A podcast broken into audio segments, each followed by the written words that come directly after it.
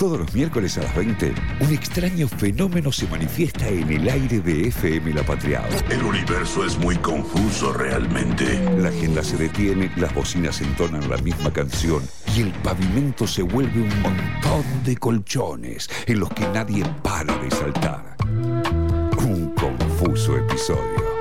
El escape perfecto de una realidad defectuosa. Independent life.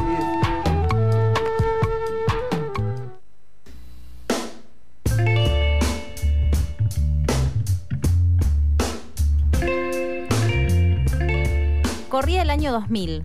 En casa papá se había quedado sin trabajo y yo había tenido que cambiar de carrera para salir a trabajar, porque si quería seguir estudiando tenía que pagarme los libros.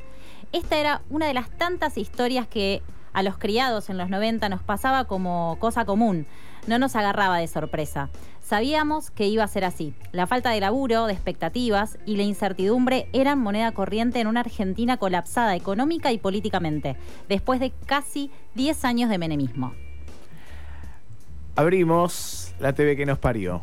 Y me parece que estas palabras nos pusieron en contexto de dónde estábamos, de cómo estábamos como sociedad en ese momento, de las diferentes visiones que podíamos tener de lo que estábamos viviendo en ese punto. Sí. Pero en ese momento, y lo que nos compete, porque se llama la TV que nos parió, es hablar de esa serie de hace 25 años que ahora está en todas las pantallas, Tal que es. Ocupas. Ocupas. Bueno, la historia cuenta la vida de Ricardo, ¿sí? Sí. Que era un joven de clase media, de- podría ser tranquilamente Pino, ¿eh? Sí. Un joven de clase media. Porteñazo. eh, Sí, porteñazo mal, interpretado por Rodrigo de la Serna, que dejó la Nos carrera. parecemos, además, sobre todo. No sí, creo. sí, físicamente son iguales. Eh, que dejó la carrera de medicina sin saber qué hacer de su vida. O sea, él estaba viviendo con la abuela y en un día cualquiera lo llama la prima, sí, que era una eh, licenciada en marketing, trabajando Sí. con abogados y demás. Qué mujer. Es, por Hay que favor. decirlo. ¿Quién? Sí. Uf. eh, Ay, no. Ana, eh, Ana. Yo te lo digo. Ay, se me fue el apellido. Bueno, vos seguí que Bueno, eh, yo mi sigo. asistente no, lo no busca. te puedo explicar lo que es esa chica, por Dios. Eh, bueno, comienza a vivir en una casa que habían desalojado, sí, con una promesa expresa que le hace a la prima, que es no quilombos. Sí. Al- Ana Celentano. Ana Celentano. Muy bien. No quilombos, los cinco mandamientos. Los cinco mandamientos. No quilombos, no drogas. Chicas, eh, digamos, me- medidamente. Con prudencia. Claro, con prudencia. No pagas. Eh, no, no lo dijo explícita- explícitamente, pero no quería fiestas. Bueno, nadie en la casa, Claro. puntualmente. No, metes a nadie, Nadie. absolutamente a nadie en esta casa. ¿Qué hizo Ricardito? ¿Qué hizo? Bueno, eh, violó sistemáticamente estas reglas, estos Sí. mandamientos y eh, al poquito tiempo, creo que a las 24 horas, ya estaba conviviendo con Walter, eh, interpretado por eh, Ariel Staltari, con Chiqui, que estaba interpretado por Sí. Franco Tirri, y con Pollo, que es Diego Alonso. ¿sí? Estos cuatro amigos empiezan a vivir en esta casa. eh, y empiezan a vivir un montón de historias también, que obviamente eh, uno se va acercando a, a un mundo que no era muy común de ver en la televisión. Claro. La serie fue disruptiva totalmente porque nos acercó a un realismo que se acuerdan en las series que yo les venía hablando. Lo, lo- lo que pasaba en las series anteriores es que mostraban problemas de, de amorosos, sobre todo, de una clase media, media baja, pero que no te mostraba, digamos, realmente eh, algo que podía suceder por ahí en algún barrio del conurbano, en algún conventillo, en alguna situación ahí más marginal. Eh, yo tuve el placer de contactarme con Ariel Staltari. Ya. Sí, sí, un divino, un divino Walter, que me contaba... ¿Quién es el más poronga de todo este cometillo de Obvio. mierda? Le pregunté eso, no, no, mentira. no, pero me contaba que este personaje que él hizo fue eh, un antes y un después en su vida. Si quieren, lo escuchamos. Walter es el punto de partida, es, eh, es el personaje entrañable y querido por mí, atesorado para siempre, por el resto de mis días, y fue el que en definitiva me abrió la puerta a un camino hermoso y que hoy se transformó en mi medio de vida y también eh, me dio la posibilidad de ser el artista que soy, tener mi propia escuela, mm, ser guionista, seguir creciendo en lo artístico, en lo actoral. Staltani da, da talleres de actuación. Sí, sí, sí, tengo toda la data. Ah, bien, bien, después vamos a meter ahí. Pero a mí lo que me queda es esto de, de, bueno, de lo que decía, del personaje. Sí. Es una serie de personajes. Y a mí, a mí lo que me pasó ahora reviviéndola es que digo, boludo, esto es un western. Ay, no, tremendo. Es un western. O sea, un montón de almas perdidas Sí. que se tienen que poner de acuerdo para sobrevivir y para cumplir alguna misión, para ir a buscar ese tesoro Sí. y que termine esa emocionalidad argentina, ¿no? Pero siga, siga, porque ya me No, tremendo. Voy a contar una pequeña anécdota de Walter, eh, de bueno, de Ariel, mejor Sí. dicho. En el casting, cuando lo convocan para hacer eh, esta serie, él lo que cuenta en una entrevista que dio en televisión fue que él tenía muchísimo miedo, le tenía muchísimo miedo a los perros. Y no lo dijo nunca. Eh, o sea, en la serie él es paseador de perros Sí, y sí. dice, yo llegué al set el primer día de filmación y me dieron una jauría de perros. No sabía dónde meterme, la tuve que caretear. Atravesé el miedo. No, me pareció fabulosa esa anécdota y contaba que después se había encariñado mucho con el perrito Severino, Severino. este, que era el perrito de él en Sí. la ficción eh, y que lo extrañó mucho después de que terminaron No de me filmar. esto. me partió el corazón. Este, No me hagas extrañar perros. No, no, un divino. Un No, divino total. Me dio mucha ternura. Nada más la- el perro en la ficción, ya sabes que te va a hacer mierda. Sí, sí, boludo. sí. eh, Tengo una es- gana de llorar. No, sí, mal, muchas mal. ganas de llorar. Yo, de hecho, lloré mucho con la serie. Pero bueno, no importa, no les voy a spoilear. Eh, vol- volviendo al tema de, de- de la marginalidad, Sí. ¿no? Que, que veníamos hablando. Y en nuestra consigna también, pensando en esos antros que para mí nosotros la reflayamos, que son antros, porque no son, digamos, sí, son antros, pero la realidad es que hay muchos más antros que Sí, esos, obvio. claramente. Eh, y pensaba en la representación de los vínculos en la marginalidad. Mirá. ¿No? Eh, no sé si te pasó ahora que vos la viste, la volviste a ver. Sí. Pino, no la viste, te pido por favor que la mires a ver si coincidís con nosotros en esto, o por lo menos conmigo.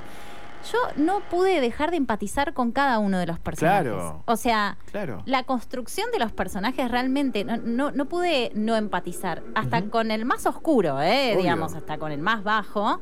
Sí, con el negro Pablo. Sí, tal cual. Es que creo negro que lo, que hace una serie, lo que decía, esto de, de que es una serie de personajes, eh, más allá de, y no una serie de conflictos, es que tienen todos, eh, están construidos, ya visto de ahora, más grande, veo cómo los- el- lo construyeron desde el guion, que eh, funcionan muy bien cada, cada personaje. Es como que estuvo construida la psicología de cada personaje. De hecho, Sí. si los ves a los cuatro, eh, Ricardo es el cheto, ¿no? Claro. El cheto, o, en ese contexto es el cheto. Eh, después tenés a Walter, que es el, el guacho más simpático. Sí. El chiqui, que es el boludo sentimental. Ay, no lo amo, el chiqui, por favor. Pero que es el único que la pone cuando Sí. se van a Quilmes a pegar merca. tal cual. Y el pollo, Y el el pollo, pollo, que es el tipo rudo, Sí. que genera ese vínculo con Ricardo de contención, medio hermano mayor, hermano Tal menor, cual. de cuidado, que es fascinante. Y que la empatía me parece que es posible porque tuvo bastante rating también en su momento esta serie eh, que se emitió por la TV pública. Este es otro datazo, ¿sí? Se Sí. emitió por la TV pública eh, y que también dio un- un- una vuelca de tuerca a la programación misma de la TV pública. Eh, pero creo que ahí el gran logro fue de la construcción del personaje de Ricardito, de Ricardo. ¿Por qué? Porque era un tipo de clase media que podría llegar a ser cualquiera de nosotros que Sí. tenía que aprender todos los códigos de cómo era sobrevivir en la marginalidad. Y me parece que a través de esa mirada nos acercaba justamente a, a- a este mundo marginal que de otra forma nosotros tampoco podríamos verlo, ¿no? Sí. Eh, pienso en la estética también, en esta cuestión de la suciedad, de esto que hablábamos de los antros. La serie muestra todo el tiempo la suciedad en la que Sí. vivían y me parece como muy interesante esa construcción. Marginalidad sin la espectacularidad que creo hicieron otra serie después. Sí. Eh, y es hija claramente de eh, Pizza Birra Pizza Birra Faso, que fue en el Es hija. 97, sí. Sí. Es la contracara de los productos que suele hacer Polka, por ejemplo. Sí, Claro. obvio, con esta de las villas que hicieron ahora y hasta te mismo, mismo te digo con la marginalidad y con Sí. el marginal, con esa visión zoológica de la pobreza, me parece, Sí. ¿no? Eh, acá te hacen un, te hacen personajes sens- que, que- que tienen una sensibilidad y una psicología, no que tienen una espectacularidad simplemente, me parece. Aproveché para preguntarle a Ariel qué pensaba sobre la marginalidad y la ternura, ¿no? Eh, y, y- y sobre la posibilidad de representar un acto de amor en el medio de un caos de violencia de todo tipo. Si quieren, lo escuchamos. Me encanta, a ver.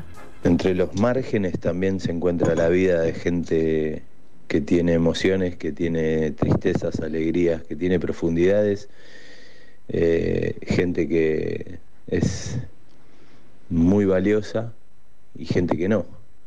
Y fuera de los márgenes también pasa lo mismo, así que no tiene que ver con la marginalidad, sino que tiene que ver con la universalidad del, del ser humano. Y Ocupas lo que hizo fue contar una gran historia de amor, un vínculo irrompible entre cuatro amigos, más allá de- del contexto.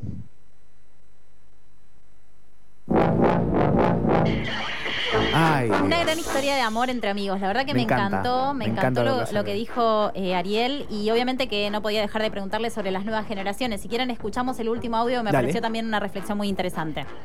Lo, lo que pasa en- con las nuevas generaciones al descubrir Ocupas es que se, se fanatizan de la misma forma que, que lo hicieron las generaciones más cercanas a nosotros en, en los 2000. Eso es lo loco. Solo que ahora estas generaciones en la era de la inmediatez lo descargan a través de las redes sociales y eso hace que se genere una bola este, impresionante y, cause más impacto, ¿no? Pero eso es muy loco, muy loco que, que, que también les pegue de la misma forma o que también se fanaticen, eh, sobre todo porque recorrieron un, un camino repleto de información que nosotros en, aquellos en aquellos tiempos, en el 2000, no teníamos. Y algo que me queda es que escucho estos audios y escucho a Walter. Ay, es Walter, es tremendo. Es Walter. O sea, no. Y no, no digo porque hace el tono de voz, sino la cadencia, la manera. Y digo, bueno, entonces no actuó tanto. O No, sea, no. dicho de, manera positiva, como fue bastante él también, ¿no? Hay una Sí. sinceridad en esa construcción. De hecho, había mucha también improvisación. La verdad Sí. que es muy interesante la cantidad de documentales que, de, de documentales y de, notas que hay en, en YouTube y demás. Eh, si pueden, búsquenlas porque eh, ven la construcción incluso de, de- de cómo fue la filmación. eh, y contaban esto, ¿no? Que había mucha libertad en el guion, más allá de que existía un Sí. guion. eh, y eso estaba buenísimo porque les daba más naturalidad a los personajes.